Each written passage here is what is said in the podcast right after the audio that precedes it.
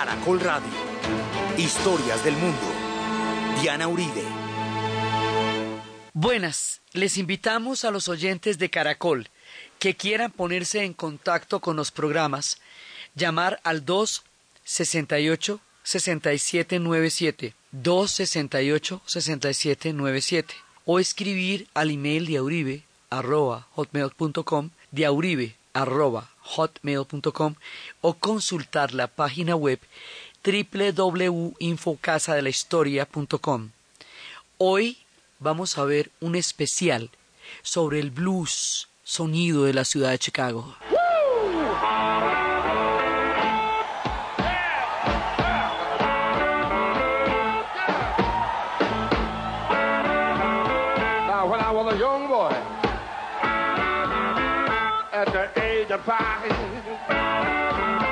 My mother said I'm gonna be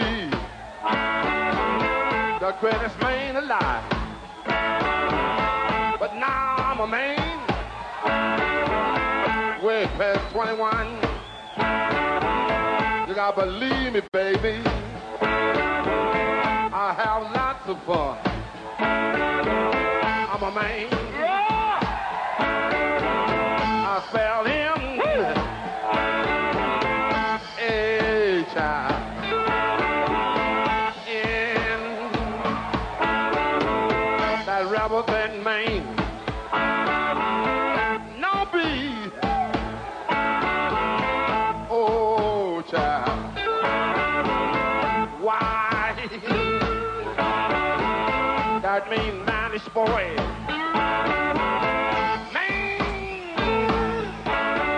Los días de las festividades de Navidad y de Año Nuevo, la historia del mundo hace una pausa en la serie de Rusia, porque Napoleón está a punto de quemar Moscú y no se puede quemar Moscú en Navidad.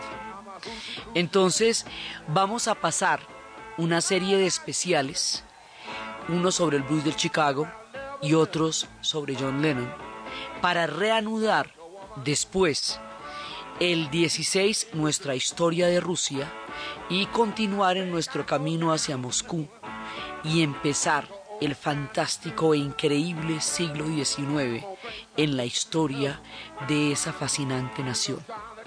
Ahora nos vamos a trasladar a un escenario donde el sonido de un, de un ritmo se convirtió por el arte de una alquimia particular en un sonido electrificado, explosivo, poderoso y fuerte, que es uno de las vertientes más importantes del surgimiento del rock como género y de los grandes genios. Es el sonido de blues en la ciudad de Chicago. Y aquí en este especial hay dos protagonistas, Chicago y el blues. Chicago porque esta ciudad quedaba en un punto en donde se podía comunicar todo el país en el norte, siempre ha sido en un punto estratégico.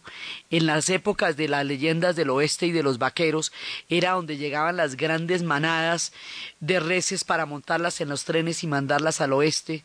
Y eso era, pues, muchísimas películas tienen el tema de cómo llegaban los vaqueros con las manadas.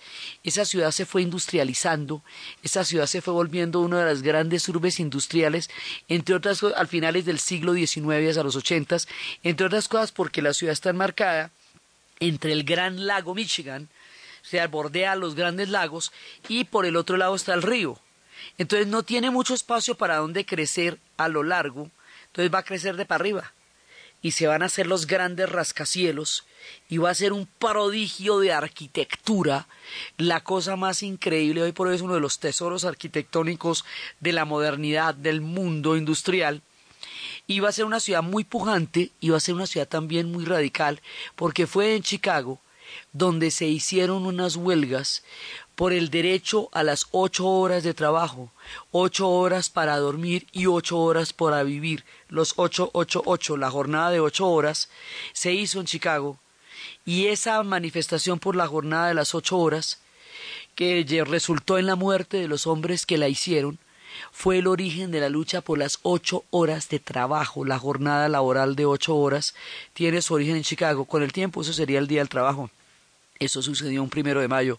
Chicago tiene una cantidad de historias legendarias, porque de, de unas y de otras, porque también fue allá donde Al Capone se hizo su imperio de la mafia y, de, y del crimen a través de la prohibición del alcohol y toda la magia que la, y toda la mafia de las, de las famosas ametralladoras Thompson de Tambo Redondo.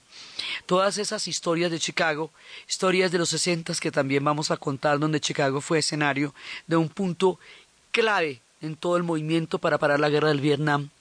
En esta ciudad donde llega gente de todas partes, aquí están las migraciones grandísimas, aquí se va a dar una transformación del blues que le va a dar paso al rock.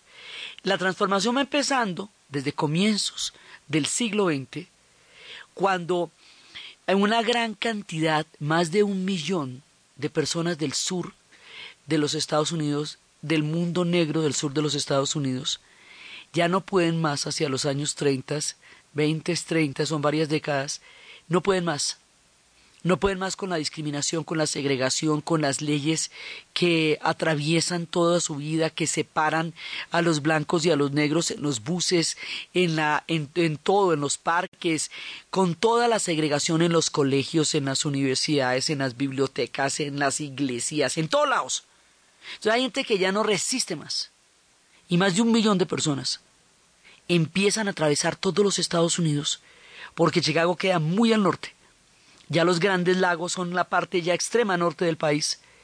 Para llegar a Chicago y para llegar al norte y buscar una posibilidad, porque en el norte no imperaba esta terrible segregación, porque fue el norte el que encabezó la guerra de secesión para abolir la esclavitud, y en el sur, donde la esclavitud estaba, y que quedó abolida después de la guerra, pero las condiciones de las comunidades negras pasaron de una situación de oprobio a una situación de horror. O sea, eso, eso para ellos siguió siendo terrible hasta los movimientos por los derechos civiles de Martin Luther King. Antes de que existiera una luz de esperanza para cambiar la vida de las comunidades negras, ir al norte era lo único que se podía hacer. En el sur no era posible la vida. En el sur, con todas las condiciones de tristeza, el pueblo bámbara de Mali fue llevado como esclavo a las plantaciones de algodón. Y en las plantaciones de algodón desarrollaron un sonido para el trabajo, un sonido para ponerse de acuerdo, un sonido para elaborar la tristeza, para poder seguir adelante y resolver la tragedia de la esclavitud. Ese sonido daría origen al blues y al principio empezaba con gemidos, hummings, mm, porque se tenía que poner de acuerdo en muchas lenguas. Y ese sonido se fue cimentando allá en las plantaciones de algodón y en el delta. Y fue el famoso sonido del blues, que originalmente es un sonido rural, es un sonido de los ríos, de los deltas, de Nueva Orleans, de Mississippi, de Georgia, de Alabama, pero fundamentalmente del delta, de las conversaciones con los ríos.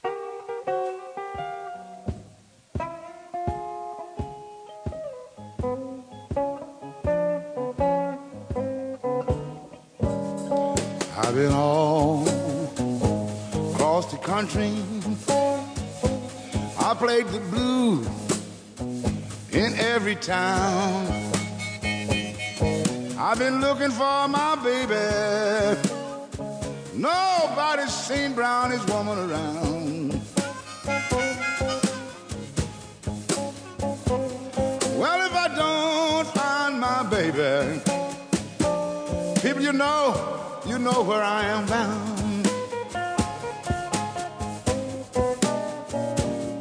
Had a talk with the river, and the river spoke back to me. Said, Brown McGee, you looking lonesome, full of misery.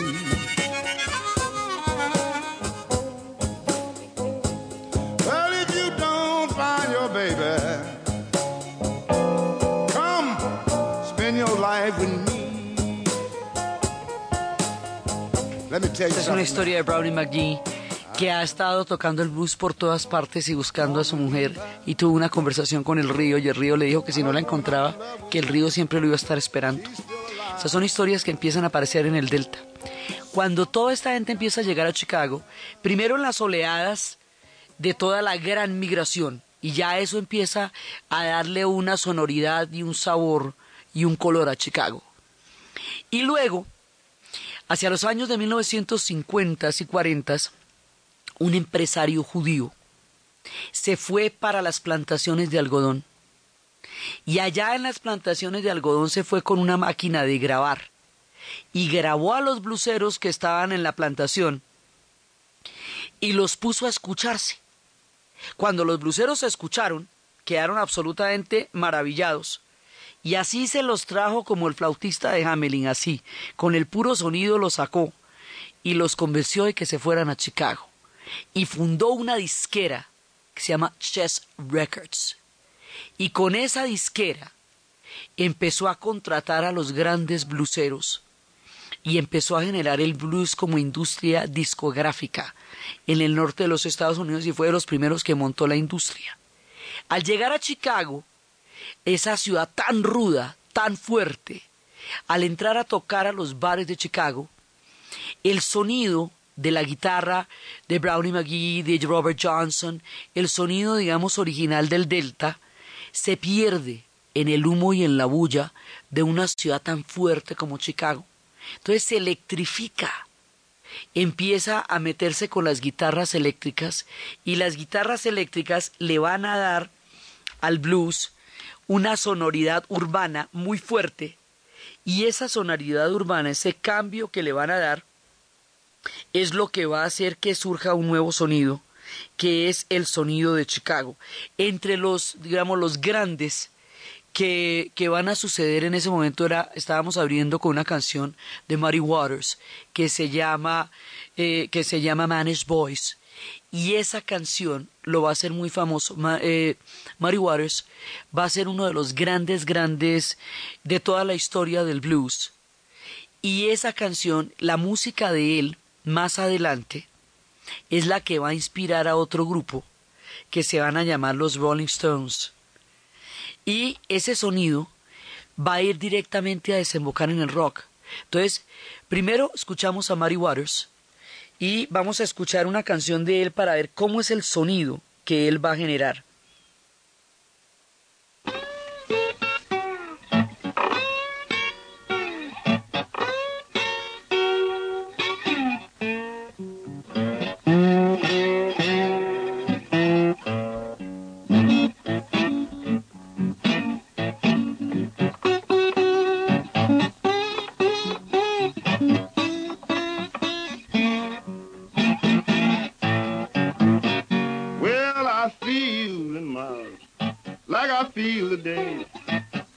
Pack my suitcase and make my. But I'm trouble, I'm all worried.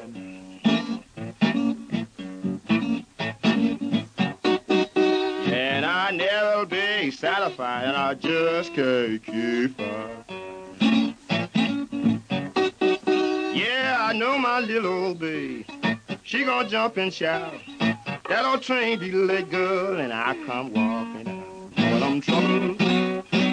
I'm all worried. Yet I never be satisfied, and I just can't keep. Yeah, I know somebody sure been talking to you. I don't need no telling, girl, I can watch the way.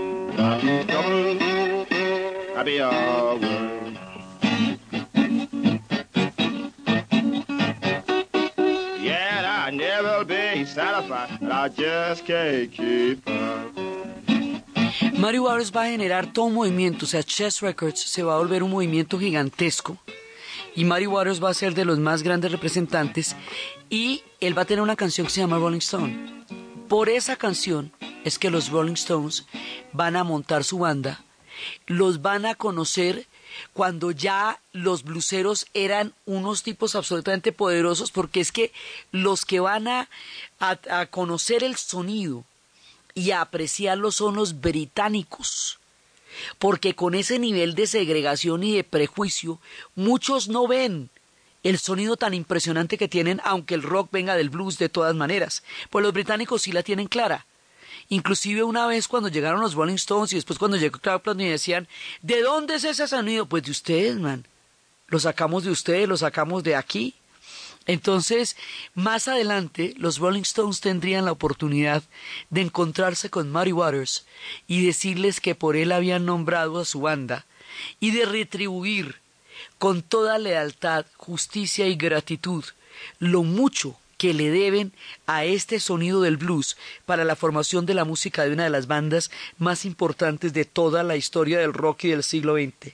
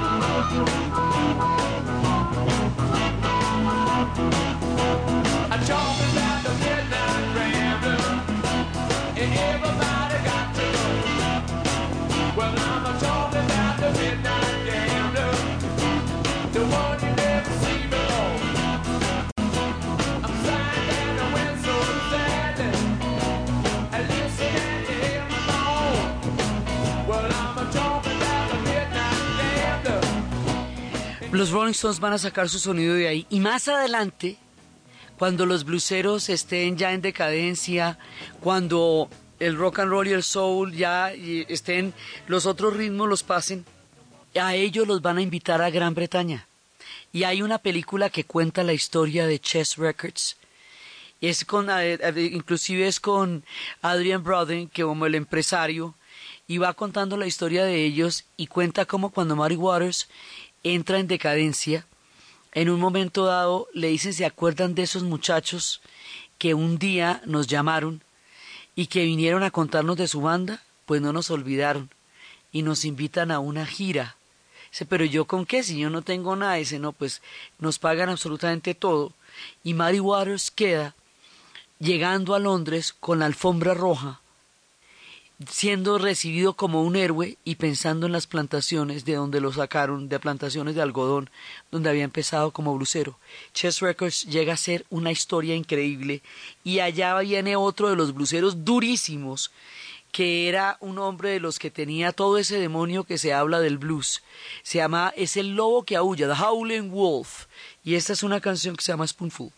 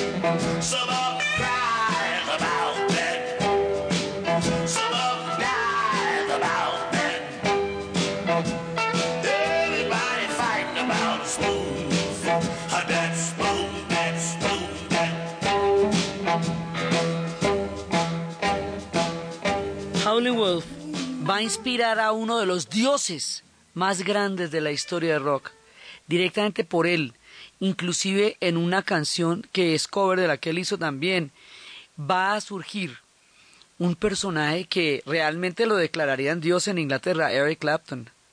Eric Clapton va a ser, digamos, la leyenda más grande, una de las grandes leyendas de la guitarra.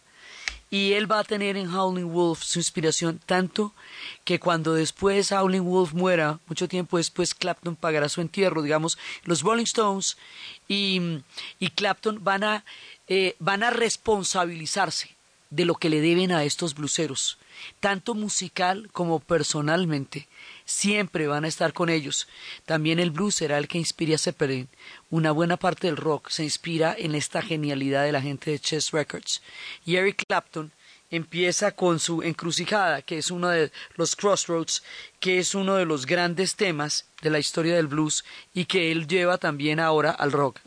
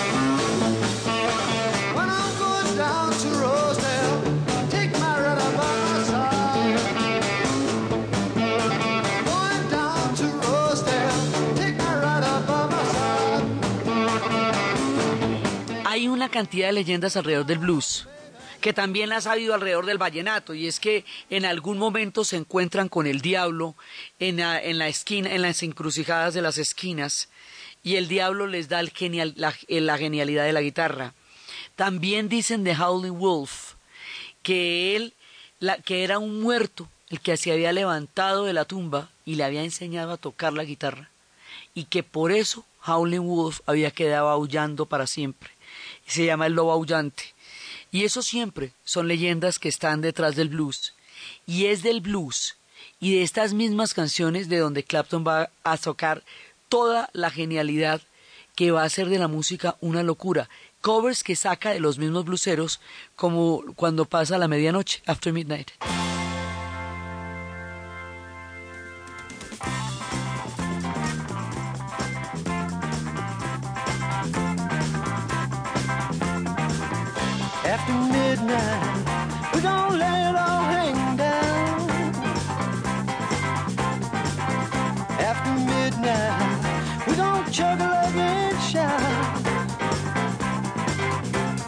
stimulate some action, we don't get some satisfaction, we don't find out what it is all about. What it is all about. After midnight, we gon' lay it all hang down. After midnight, after midnight, we gon' shake your town.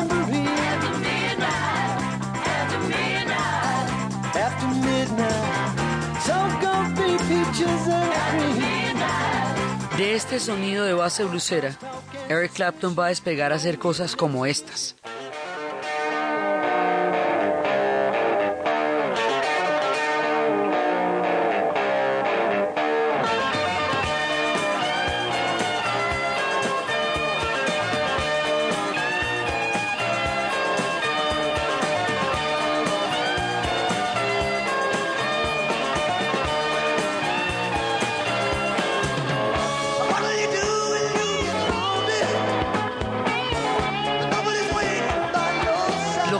Va a ser del rock, cuando él forme parte de Cream y cuando forme parte de los grandes grupos, un género de, de toda la envergadura y que va a hacer que los británicos se lo tomen, es esta base del blues.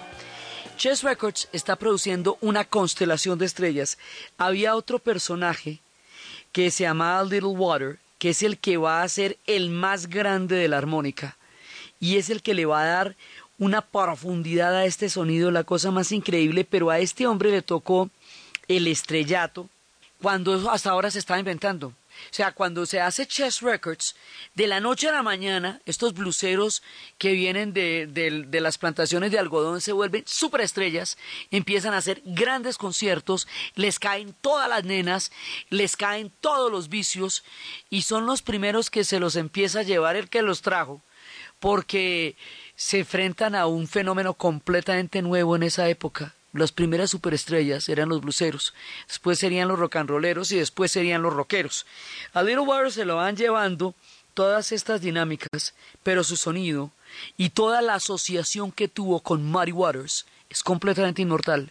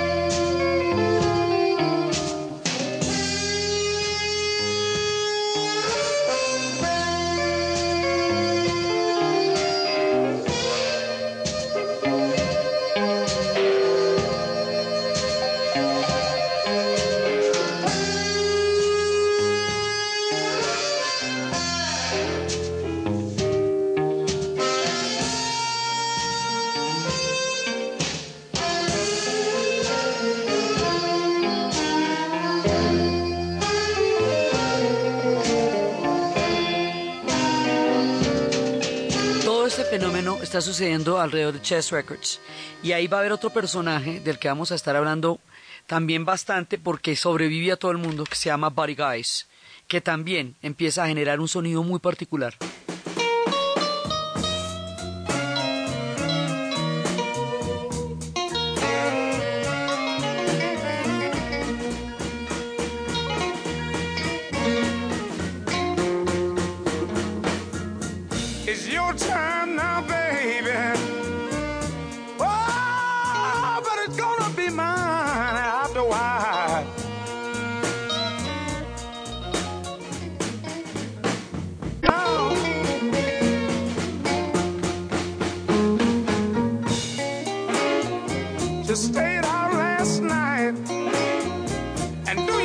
Just walked in?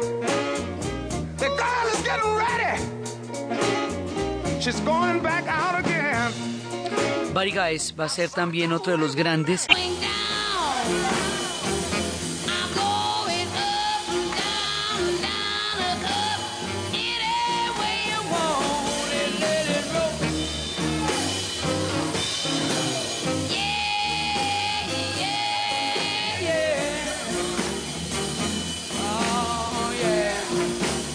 A rotarse de un lado al otro y cada uno de estos cantantes va a tocar en un bar y luego en el otro hasta que Chicago se va llenando de todos esos bares y el sonido se va esparciendo por toda la ciudad y hay un distrito actualmente que se llama el distrito del blues que queda en el sur de Chicago. Y esto va a hacer que la ciudad de Chicago hoy día tenga todos los días en algún bar en todo siempre está sonando el blues y hay festivales de blues de los más grandes del mundo allá y eso le va a dar el sello, el sabor a la ciudad. Después surgirán los diferentes ritmos, después el rock and roll y después el rock. Y Chess Records, en un momento dado, eh, cuando ya eh, los otros ritmos empiecen a, a sacar la, la delantera, Chess Records parecería que fuera a quebrar y su empresario lo vende y en la esquina de la, de la disquera, cuando acaba de sellar el trato para venderla, le da un infarto y se muere. El hombre no sobrevivió ni una cuadra al proyecto de Chess Records. Chess Records todavía está en Chicago y todavía se puede ver y es una memorabilia de todas las historias de los grandes rockeros. Chicago decimos que es una ciudad radical porque es una ciudad donde se han dado cambios importantes y movimientos importantes en todo sentido.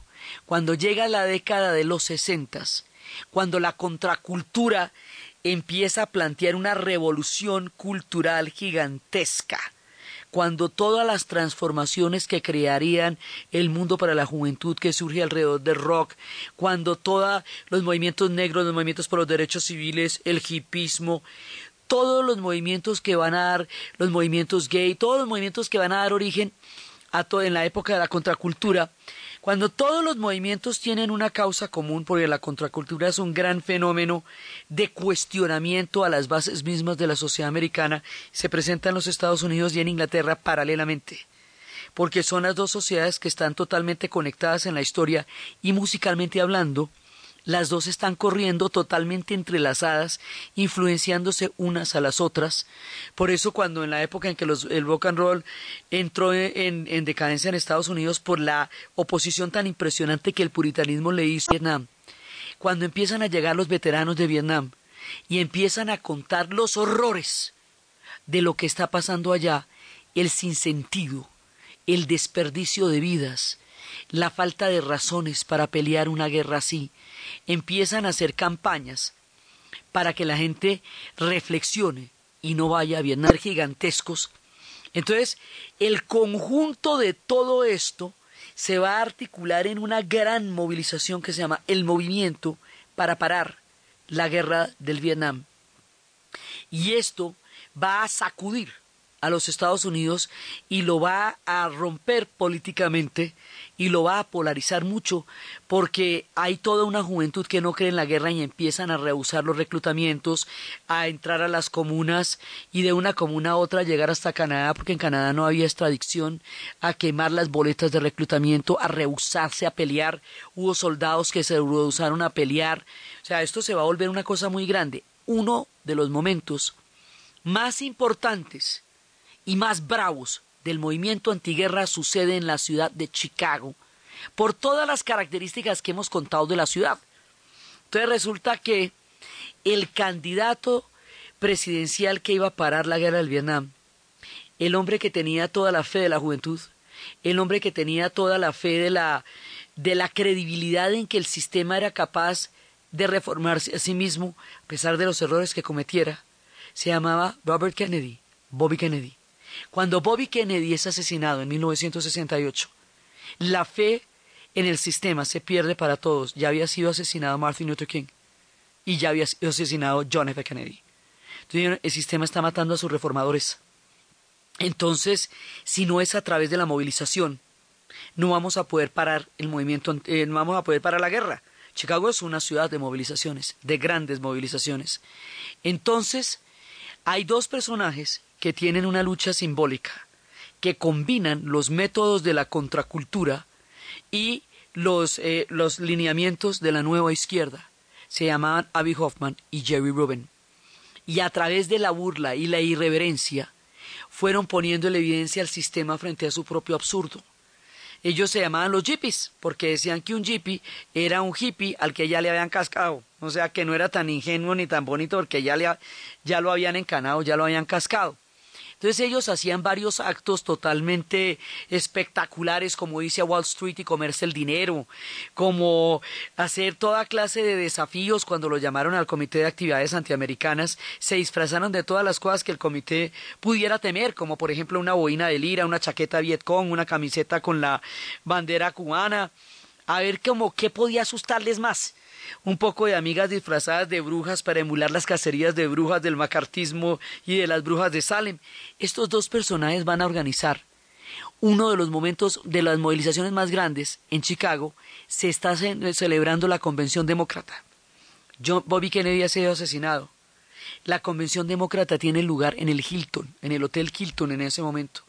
Ellos van al parque y empiezan a hacer la movilización y ponen como candidato presidencial a un cerdo. En ese momento las cosas con la policía estaban muy tensas por el nivel de movilización que se estaba dando en todo el país. Así que ponerle a, la, un candidato presidencial que fuera un cerdito y a la policía le decían cerdos, pigs.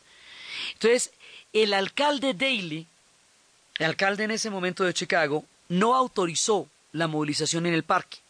Así que de día ellos iban al parque y de noche los sacaban. El marranito se los arrestaron. Entonces ellos postularon a una marranita y dijeron que donde les arrestaran la marranita iban a postular a un tigre, mostrando además qué tan absurdo llega a ser el poder cuando intenta ser prepotente frente al humor. Y era, digamos, ellos utilizaban la sátira, pero era una sátira fuerte, pero siempre pacífica. Entonces, estaban allá, entraban al parque por la noche lo sacaban, y entraban al parque y por la noche lo sacaban, hasta que un día, en el cuarto día, hubo un momento en que se quemó, alguien quemó una bandera americana, la policía se volvió loca y empezó a atacar a los manifestantes de una manera aterradora, pero entre los manifestantes estaba la prensa mundial, porque como era la convención demócrata que se estaba celebrando después del asesinato de Bobby Kennedy, y era donde se estaba lanzando Nixon a la presidencia, eso estaba lleno, lleno, lleno, lleno, lleno de periodistas de todo el mundo. Cuando empezaron a golpear parejo a los manifestantes, en ese momento las cámaras empezaron a tomar a cada uno de los, de los que estaban agrediendo y les decían el mundo entero está mirando, el mundo entero está mirando, the whole world is watching. Y eso fue un escándalo, se pasaron por la noche en el noticiero las imágenes sin editar y estaban viendo cómo ya no era eh, las grandes barriadas donde se estaba dando este incidente, sino entre su propia gente, entre los mismos blancos universitarios y periodistas a los que estaban golpeando, y eso se volvió, digamos, uno de los episodios, más, uno de los detonantes más fuertes de todo el movimiento antiguerra. Después se haría un juicio a ocho de los grandes eh, líderes de la contracultura, el líder del movimiento antiguerra Dave Dillinger, el líder de lo, de lo que pasó en Chicago, Avi Hoffman y Jerry Rubin, por las Panteras Negras, Bobby Seale y Angela Davis.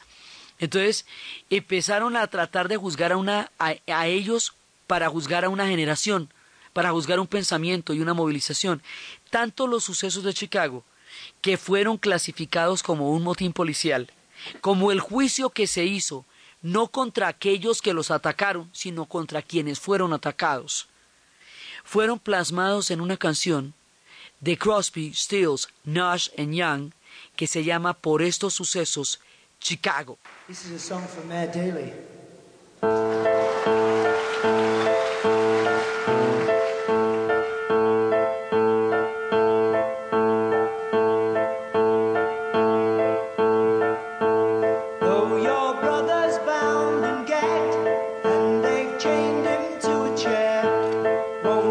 Please come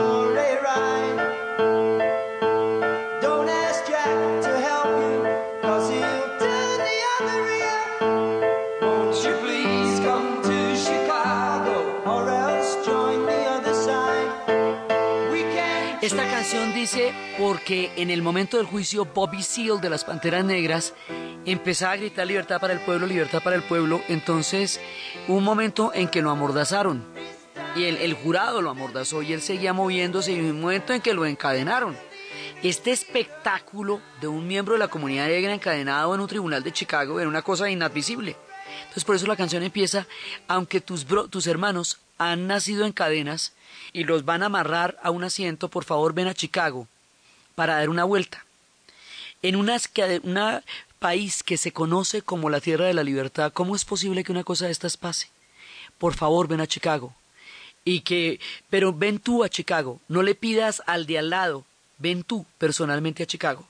Entonces empieza, por favor, ven a Chicago para dar una vuelta, por favor, ven a Chicago, eh, no le digas al del otro, ven tú, por favor, ven a Chicago, y eso se va radicalizando más hasta que dice, por favor, ven a Chicago, o definitivamente te alineas al otro lado.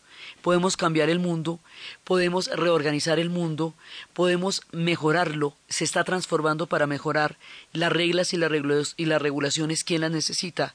Abran esas puertas y Chicago se vuelve el punto donde el mundo entero estuvo mirando en esos días, tanto que además, como acababa de pasar la entrada de los tanques soviéticos a Praga, escribieron la palabra Chicago como se escribe Checoslovaquia, con Z, H y era, digamos, como diciendo que pasaba en Chicago lo mismo que estaba pasando en las calles de, de Checoslovaquia, que esta era una sociedad democrática.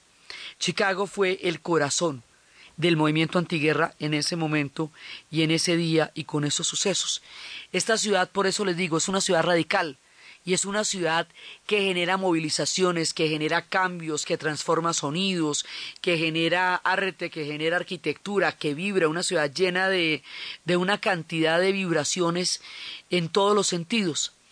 El tiempo pasó y, Chicago se quedó convirtiendo en la ciudad del blues, los grandes rockeros, los, los primeros bluseros ya murieron, pero queda uno que se llama Buddy Guys. Y él, Buddy Guy, que estaba desde las épocas de Chess Records, tiene su propio bar. Y en su propio bar tiene toda la memorabilia del paso y del surgimiento del blues en Chicago, y tiene las guitarras de Eric Clapton y de Santana, y sus fotos con los Rolling Stones y con David Bowie y con todas las grandes estrellas del rock, y se toca blues siempre en el bar de Buddy, y siempre por la noche hay blues, y hay una excelente comida, y están todas las historias contenidas allá. La ciudad está llena de bares, todas las noches se toca blues, y tiene grandes festivales, pero el hilo conductor entre toda esta epopeya y la Chicago actual es Buddy Guys. En este momento tiene 74 años. Acaba de lanzar un disco que es para Grammy, está, en este momento nominado a Grammy, y habla de su vida. La palabra en Estados Unidos, en inglés, para definir una edad, se dice qué tan viejo es usted. Entonces dice que él es 74 años joven, porque ya lo he hecho todo. Ha bebido con los reyes y con los Rolling Stones. Ha encontrado todas las cosas de la vida y sabe lo que las mujeres necesitan. Se las sabe todas, porque es 74 años joven. Y así él resume en un disco autobiográfico su vida y la vida de Chicago y del blues.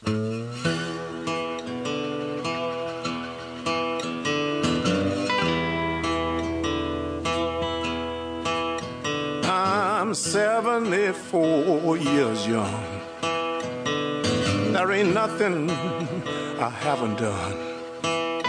I've been a dog and I've been a tomcat. I chased some tails and I left some tracks. I still know how to have my fun. Cause I'm 74 years young. Got a few good tricks up my sleeve. I know everything that a good woman needs. I show respect and I treat them right. They all keep coming back night after night. When it comes to loving, I ain't never done. I'm 74 years young. Entonces, desde los espacios de la gran migración hacia el norte de los Estados Unidos, del sonido que va del delta al sonido de las grandes guitarras, del movimiento de Chess Records, de los bares, de la ciudad radical que ha transformado el mundo y la mentalidad y desde este sonido que nos acompaña para siempre con su constelación de estrellas y de dioses, de las guitarras eléctricas y del sentimiento tan profundo que el blues significa en la historia, en la música y en el alma, en la narración de Ana Uribe, en la producción Jesse Rodríguez y para ustedes, feliz fin de semana.